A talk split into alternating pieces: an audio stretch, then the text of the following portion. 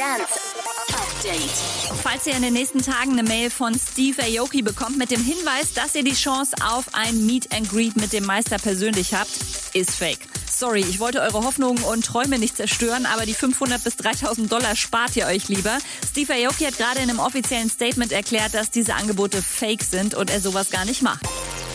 Eigentlich warten wir ja die ganze Zeit auf die Kollabo von Capital Bra und Robin Schulz. Dauert offenbar noch was. Deswegen gibt's am Freitag jetzt erstmal einen gemeinsamen Track von Capi mit dem DJ und Produzentenduo Vice. Paradise heißt die Nummer. Und seit Monaten hält Calvin Harris uns auf dem Laufenden, was im Garten mit seinen Wassermelonen so abgeht. Jetzt war der Tag der Entscheidung. Schmeckt das Ding auch?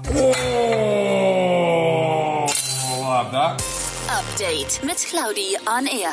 Jetzt auch als Podcast. Für tägliche News in deinem Podcast-Player. Abonniere I Love Music Update.